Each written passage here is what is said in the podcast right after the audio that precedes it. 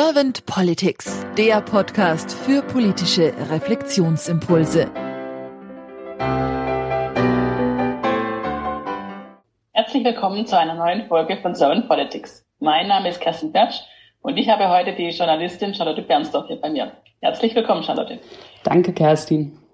Charlotte, du bist ja ähm, durchaus schon politisch aktiv, indem du mit Losland auf kommunaler Ebene ähm, unterstützt, Bürgerräte einzuführen. Hier im Podcast wollen wir doch aber erstmal auf die übergeordnete Ebene gehen und mal grundsätzlich die, nach der Aufgabe der Politik fragen. Was ist denn deiner Meinung nach die Aufgabe der Politik? Also für mich hat äh, Politik ganz klar die Aufgabe, unser Zusammenleben zu gestalten, und zwar im Sinne des Gemeinwohls. Und ich finde, das ist ein total entscheidender Unterschied zu dem Begriff eines Volkswillens oder eines allgemeinen Willens, denn der geht davon aus, dass es so etwas gibt wie einen homogenen Willen des Volkes. Nein, vielmehr glaube ich eben, es geht um das Gemeinwohl und das müssen wir miteinander aushandeln. Und ähm, da muss ein Meinungsaustausch stattfinden. Wie finde ich denn heraus, was das Gemeinwohl ist? Ich denke, wir müssen einfach möglichst viele Perspektiven von ganz vielen Bürgerinnen und Bürgern einbeziehen und miteinander verhandeln. Mir gefällt total gut der Politikbegriff von dem französischen Philosophen Jacques Rancière. Und er setzt eigentlich Politik mehr oder weniger gleich mit Demokratie. Und was die Demokratie ausmacht gegenüber allen anderen Herrschaftsformen, ist, dass sie der Bruch mit jeglicher Herrschaftslogik ist. Also es geht nicht darum, dass die Experten entscheiden oder dass die Tugendhaften oder die Reichen entscheiden, sondern es geht darum, dass genau die Menschen entscheiden, die eigentlich keinen Anspruch auf Macht haben. Und ich finde, das ist ein ganz schönes Politikverständnis.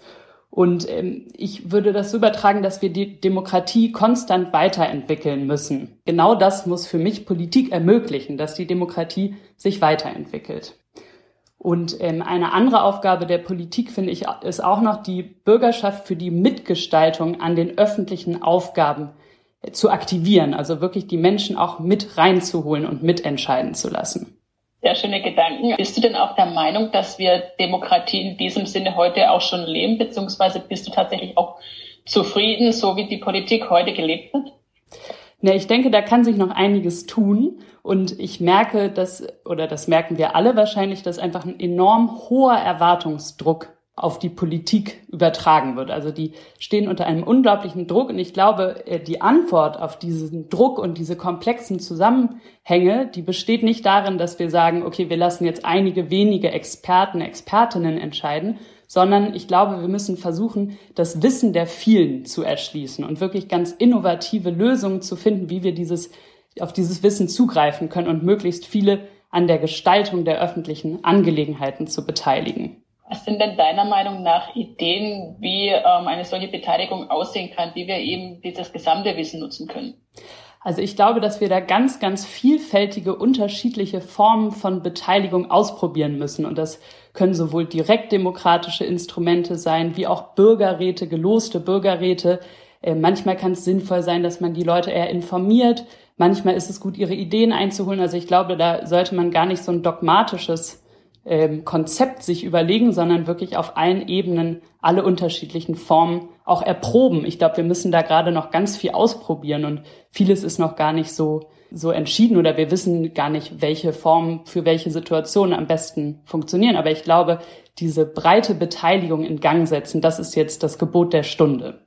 Das noch ein bisschen mehr konkretisiert wenn du da Wünsche konkret gegenüber der Politik äußern könntest, was sie als nächstes oder wie sie mal grundsätzlich dieses politische System vielleicht auch ändern oder an einen Punkt ändern, was wären denn so die Dinge, die du da gerne ansprechen würdest? Was sollte sich ändern? Wie sollte ähm, das politische System auch aussehen, damit eben das allem gerecht wird? Also ich würde erstmal sagen, wir müssen auch auf die anderen politischen Ebenen gucken, also wirklich auch äh, vor allem der kommunalen Ebene mehr Vertrauen entgegenbringen auf der einen Seite und auf der anderen Seite auch von ihr lernen. Also ich glaube, auf der kommunalen Ebene kann man Menschen auf eine ganz andere Art und Weise erreichen. Und ich denke, dass es wichtig ist, dass wir mehr Verantwortung auch an diese Ebenen übergeben. Und es gibt ja den äh, berühmten Förderdschungel und viele Kommunen müssen erstmal ellenlange Anträge stellen, bis sie überhaupt an das Geld kommen, das sie benötigen, um wirklich gestalten zu können. Und das ist eine Sache, die würde ich unbedingt ändern wollen, dass auch ein bisschen mehr von unten nach oben, bottom-up denken und mehr lernen auch auf den höheren politischen Ebenen von der kommunalen Ebene. Das heißt so ein Stück weit auch wieder mehr Dezentralisierung, wenn ich das richtig verstehe. Genau, ich glaube, das ist die Antwort auf, auf das immer komplexere, ist nicht Zentralisierung und einige wenige entscheiden, sondern wirklich in die, in die Breite gehen und die Kommunen einbeziehen. Und konkret auf kommunaler Ebene, ähm, wie würde sich da deiner Meinung nach die Beteiligung auch besser gestalten lassen, dass jetzt nicht nur ähm, Politiker auf kommunaler Ebene, sondern tatsächlich alle Bürgerinnen und Interessierte da ähm, sich beteiligen können. Also ich finde ein ganz, äh, ganz spannendes Konzept, das es ja aus, aus der Antike eigentlich gibt, ist das Losverfahren. Und das äh, galt damals schon als, als wirklich das urdemokratische Instrument, weil es anders als Wahlen nicht die Menschen an die Macht bringt, die eh schon so ein gewisses Standing in der Gesellschaft haben, sondern das Los nimmt eigentlich diese Idee der Gleichheit wirklich ernst, weil das Los im Prinzip jede und jeden treffen kann. Und ich glaube, das ist eine Möglichkeit, dass man Menschen auch aus ihren Filterblasen, aus ihren äh, eigenen kleinen Räumen holt, sondern wirklich an, an einen Tisch bringt und diese ganz unterschiedlichen Perspektiven einholt. Und wir kennen das alle auf kommunaler Ebene. Da gibt es oft die üblichen Verdächtigen, die äh, gerne an allen Sitzungen teilnehmen und sich freiwillig melden oder eben Menschen, die ein bestimmtes äh, Interesse ähm, haben oder ein, eben selber betroffen sind. Aber ich glaube, es wäre ganz wichtig, dass wir den Fokus wieder mehr auf die, auf das Gemeinsame lenken und weniger auf das Individuum, sondern wirklich, also wirklich mal Menschen an einen Tisch bringen, die normalerweise zu wenig gehört werden und auch Perspektiven einholen, die, die wir im politischen Diskurs oft unterrepräsentiert haben. Du hattest vorhin auch noch das Thema angesprochen, mit ähm, Informationen, Transparenz auch ähm, zu schaffen. Wie könnte das noch aussehen? Weil ich sag mal, über die Beteiligung, über das Losverfahren ist ja doch auch ähm, nur ein begrenzter Zugang ähm, gewissen äh, BürgerInnen ähm, gegenüber. Ähm, aber trotzdem eine gesamte Ma oder eine große Masse an ähm. Wie können wir man da mehr Transparenz schaffen können?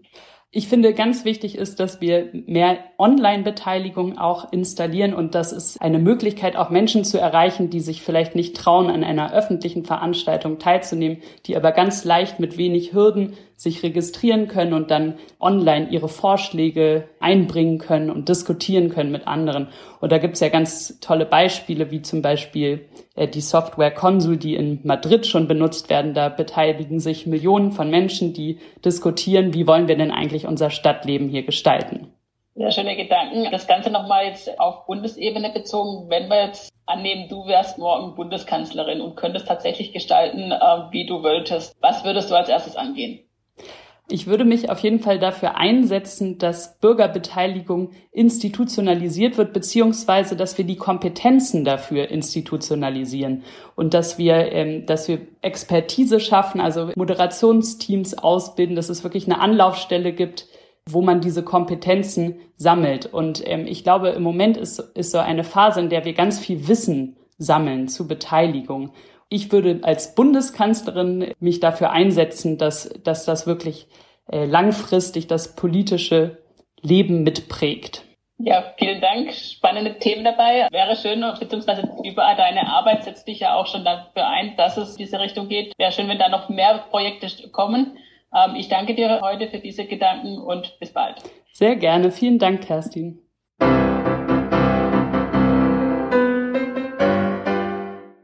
Servant Politics gibt's auf Spotify, Apple Podcasts und überall, wo es Podcasts gibt. Abonniert uns gerne und hinterlasst uns eine Bewertung. Servant Politics, der Podcast für politische Reflexionsimpulse.